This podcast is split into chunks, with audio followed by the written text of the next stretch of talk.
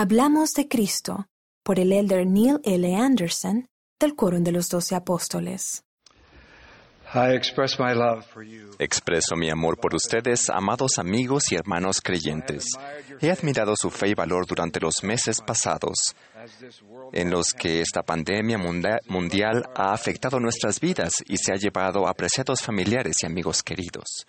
Durante este periodo de incertidumbre, He sentido una inusual gratitud por mi conocimiento seguro y certero de que Jesús es el Cristo. ¿Se han sentido así ustedes? Hay dificultades que nos agobian a todos, pero siempre ante nosotros está aquel que declaró con humildad, yo soy el camino y la verdad y la vida. Nadie viene al Padre sino por mí. Si bien sufrimos por un tiempo de distanciarnos físicamente los unos de los otros, nunca debemos sufrir un tiempo de distanciarnos espiritualmente de aquel que amorosamente nos llama a venid a mí. Cual estrella que guía en un cielo despejado, Jesucristo ilumina nuestro sendero. Él vino a la tierra en un humilde establo, vivió una vida perfecta, sanó a los enfermos y levantó a los muertos, fue amigo de los olvidados, nos enseñó a hacer el bien, a obedecer y amarnos el uno al otro. Fue crucificado y se levantó de forma majestuosa tres días después permitiéndonos a nosotros y a quienes amamos vivir más allá de la tumba. Con su misericordiosa y gracia incomparables, tomó sobre sí nuestros pecados y nuestro sufrimiento, ofreciéndonos perdón conforme nos arrepintamos y paz en las tormentas de la vida.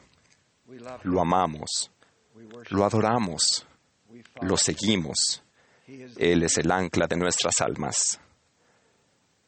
Curiosamente, si bien esa convicción espiritual crece en nuestro interior. Hay muchos en la tierra que saben muy poco de Jesucristo. Y en algunas partes del mundo, donde su nombre se ha proclamado durante siglos, la fe en Jesucristo está disminuyendo. Los valientes santos de Europa han visto un declive en la creencia en sus países a lo largo de las décadas. Tristemente, aquí en Estados Unidos, la fe también está menguando. Un estudio reciente reveló que en los últimos 10 años, 30 millones de personas en Estados Unidos han dejado de creer en la divinidad de Jesucristo. A un nivel mundial, otro estudio predice que en las próximas décadas abandonarán el cristianismo más del doble de las personas que lo aceptarán. Nosotros, por supuesto, veneramos el derecho que cada uno tiene de elegir. No obstante, nuestro Padre Celestial declaró, Este es mi Hijo amado, a Él oíd. Testifico que llegará el día en que toda rodilla se doblará y toda lengua confesará que Jesús es el Cristo.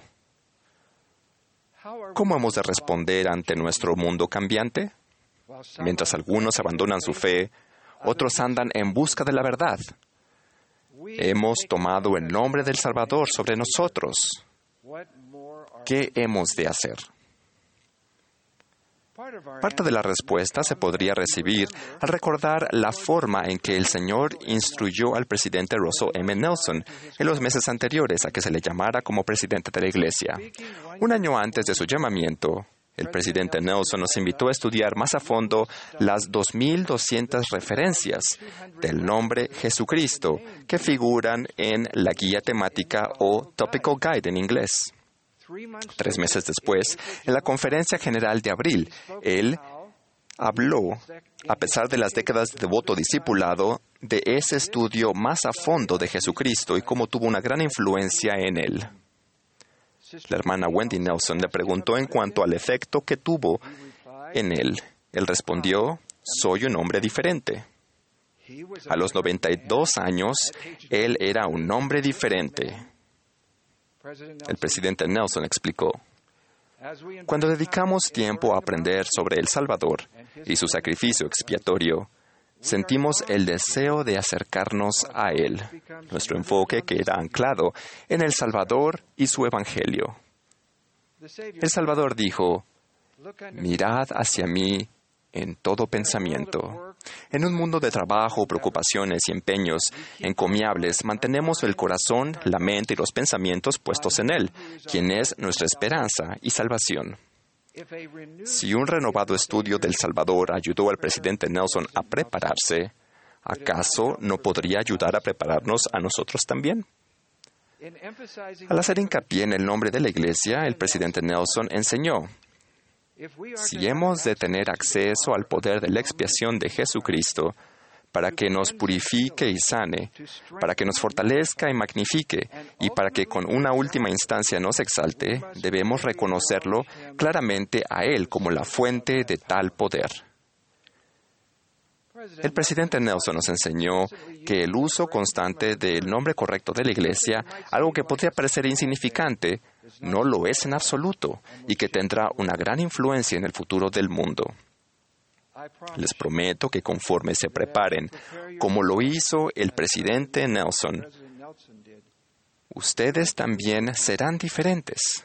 Pensaremos más en El Salvador y hablaremos de Él con más frecuencia y con menos vacilación. A medida que lleguen a conocerlo y amarlo más profundamente, sus palabras fluirán con más comodidad, como lo hacen al hablar de un hijo o un amigo a quienes estiman.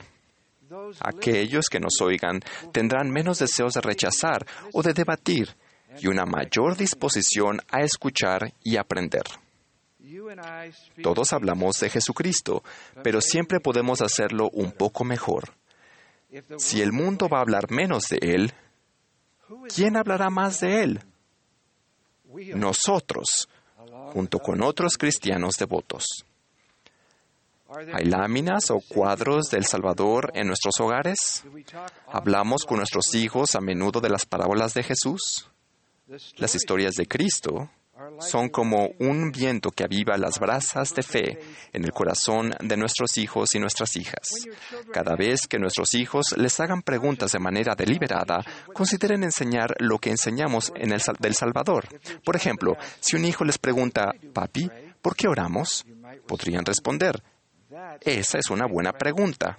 ¿Recuerdas cuando Jesús oraba? Hablemos de por qué oraba y de cómo lo hacía. Hablamos de Cristo. Nos regocijamos en Cristo para que nuestros hijos sepan a qué fuente han de acudir para la remisión de sus pecados.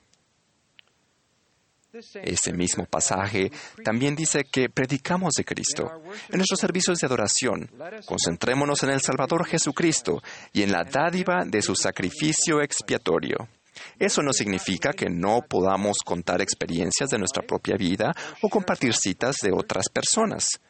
Si también el tema podría ser la familia, el servicio, el templo o una misión reciente, en nuestra adoración todo debe apuntar al Señor Jesucristo. Hace 30 años, el presidente Dallin H. Oaks habló sobre una carta que había recibido de un miembro que dijo que había asistido a una reunión sacramental y escuchado 17 testimonios sin que se nombrara al Salvador. El presidente Oaks después indicó, tal vez esa descripción sea exagerada, pero la cita, la cito porque nos brinda un vívido recordatorio a todos nosotros. A continuación, nos invitó a que habláramos más de Jesucristo en nuestros discursos y lecciones. He observado que cada vez que nos centramos más y más en Cristo en nuestras reuniones de la Iglesia, sigamos atentos con esos empeños tan positivos. Seamos más abiertos y estemos más dispuestos a hablar de Cristo con los que nos rodean. El presidente Nelson dijo, los discípulos verdaderos de Jesucristo están dispuestos a destacarse, defender sus principios y ser diferentes a la gente del mundo. A veces pensamos que nuestra conversación con alguien tiene que resultar en que la persona asista a la iglesia o se reúna con los misioneros. Dejemos que el Señor guíe a las personas conforme estén dispuestas, mientras nos enfocamos más en nuestra responsabilidad de ser una voz para Él, siempre considerados y abiertos en cuanto a nuestra fe. El elder Dieter F. Uchtdorf nos ha enseñado que si alguien nos pregunta sobre el fin de semana, debemos estar dispuestos a responder alegremente que nos encantó escuchar a los niños de la primaria cantar Yo trato de ser como Cristo.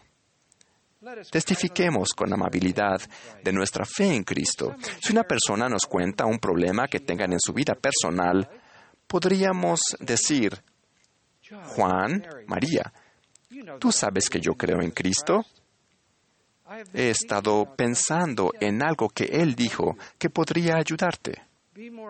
Sean más abiertos en las redes sociales al hablar en su confianza en Cristo. La mayoría de las personas respetará su fe, pero si alguien lo rechaza cuando hablen del Salvador, ármense de valor mediante su promesa. Bienaventurados sois cuando por mi causa os vituperen, porque vuestro galardón es grande en los cielos. Nos interesa más ser sus seguidores que agradarles a nuestros propios seguidores. Pedro aconsejó, Estad siempre preparados para responder sobre la esperanza que hay en vosotros. Hablemos de Cristo. El libro de Mormón es un testigo poderoso de Jesucristo. Prácticamente cada página testifica del Salvador y de su misión divina. Sus páginas están colmadas de conocimiento sobre su expiación y gracia.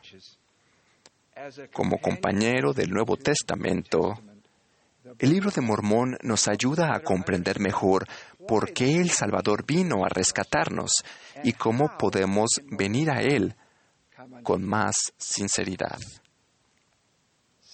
A veces, algunos de nuestros hermanos cristianos se muestran inquietos en cuanto a nuestras creencias y motivaciones.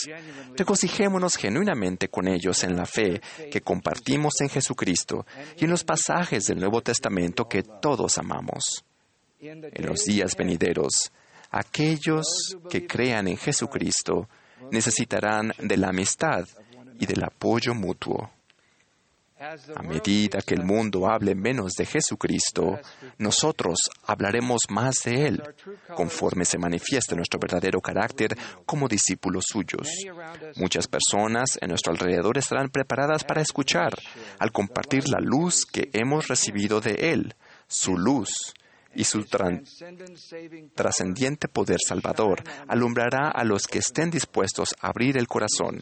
Jesús dijo, yo, la luz, he venido como tal al mundo. Nada aumenta más mi deseo de hablar de Cristo que visualizar su regreso. Aunque no sabemos cuándo vendrá, los acontecimientos de su regreso serán grandiosos. Vendrá en las nubes del cielo con majestuosidad y gloria con todos sus santos ángeles. No solo cuantos, algunos ángeles, sino todos sus santos ángeles. Estos no son los querubines de mejillas rosadas que pintó Rafael y que vemos en las tarjetas del día de San Valentín. Estos son los ángeles de los siglos los ángeles enviados para cerrar la boca de los leones, para abrir las puertas de la cárcel, para anunciar su tan esperado nacimiento, para fortalecerle en Getsemaní, para confortar a los discípulos al tiempo de su ascensión y para iniciar la gloriosa restauración del Evangelio. ¿Pueden imaginarse ser arrebatados para recibirlo, ya sea en este lado del velo o en el otro? Esa es la promesa que Él ha dado a los justos. La experiencia marcará nuestras almas para siempre. Cuán agradecidos estamos por nuestro amado profeta, el presidente Russell M. Nelson, quien nos ha avivado el deseo de amar al Salvador y proclamar su divinidad. Soy testigo de que la mano del Señor está sobre él y del don de la revelación que lo guía. Presidente Nelson, esperamos ansiosos escuchar sus consejos. Mis queridos amigos en todo el mundo, hablemos de Cristo, anhelando la gloriosa promesa del Salvador. A cualquiera, pues, que me confiese delante de los hombres, yo también le confesaré delante de mi Padre. Testifico que Él es el Hijo de Dios. En el nombre de Jesucristo. Amén.